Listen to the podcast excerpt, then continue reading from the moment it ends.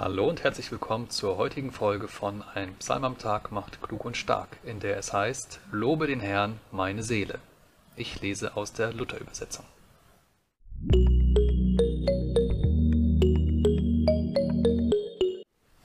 Psalm 103 Das hohe Lied der Barmherzigkeit Gottes von David Lobe den Herrn, meine Seele, und was in mir ist, seinen heiligen Namen. Lobe den Herrn, meine Seele, und vergiss nicht, was er dir Gutes getan hat, der dir alle deine Sünde vergibt und heilet alle deine Gebrechen, der dein Leben vom Verderben erlöst, der dich krönet mit Gnade und Barmherzigkeit, der deinen Mund fröhlich macht und du wieder jung wirst wie ein Adler.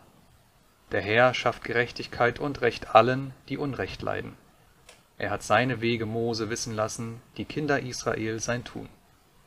Barmherzig und gnädig ist der Herr, geduldig und von großer Güte.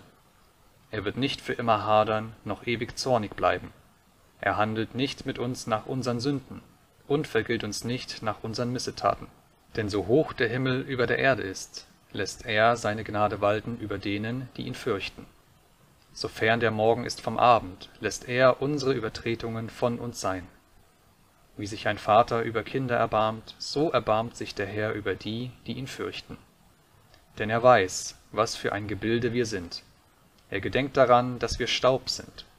Ein Mensch ist in seinem Leben wie Gras. Er blüht wie eine Blume auf dem Felde. Wenn der Wind darüber geht, so ist sie nimmer da. Und ihre Stätte kennet sie nicht mehr. Die Gnade aber des Herrn währt von Ewigkeit zu Ewigkeit über denen, die ihn fürchten, und seine Gerechtigkeit auf Kindeskind bei denen, die seinen Bund halten und gedenken an seine Gebote, dass sie danach tun. Der Herr hat seinen Thron im Himmel errichtet, und sein Reich herrscht über alles.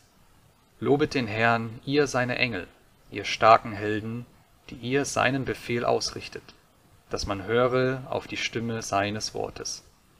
Lobet den Herrn, alle seine Herrscharen, seine Diener, die ihr seinen Willen tut. Lobet den Herrn, alle seine Werke, an allen Orten seiner Herrschaft. Lobe den Herrn, meine Seele. Im Psalm der gestrigen Folge bittet David Gott, seinen Heiligen Geist nicht von ihm zu nehmen.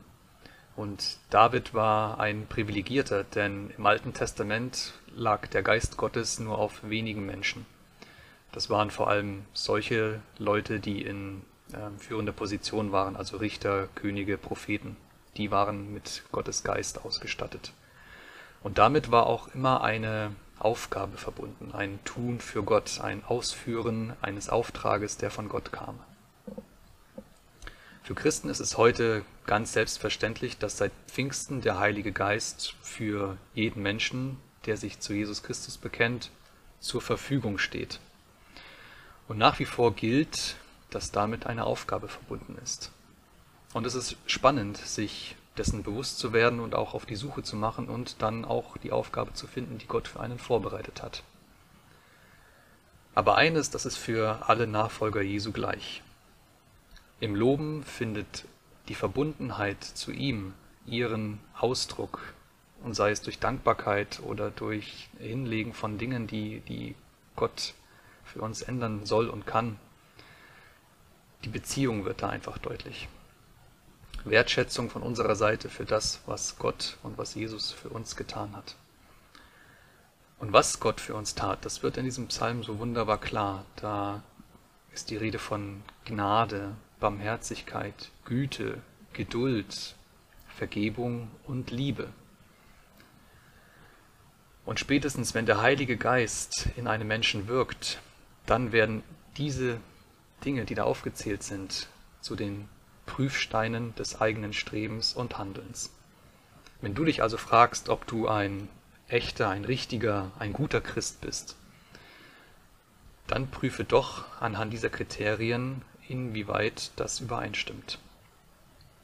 Vergleiche dich aber nicht, definitiv nicht mit anderen, denn in welcher Form und in welcher Ausprägung der Heilige Geist in Menschen wirkt, das ist ganz unterschiedlich. Denn Gott hat dich nach seinem Ebenbild geschaffen. Und das bedeutet gerade nicht, dass wir jetzt alle Klone sind, dass wir alle die gleichen Gaben und Fähigkeiten haben. Nein, ganz, ganz unterschiedlich sind wir. Und das spiegelst eben auch du in dieser Ebenbildlichkeit ganz deutlich wider. Auf deine ganz eigene Art und Weise. Und darüber darfst du dich freuen und dafür darfst du Gott auch danken und loben. In der nächsten Folge zeigt sich, dass das letzte Hemd auch früher schon keine Taschen hatte. Bis dahin, mach's gut, wir sehen uns. Ciao.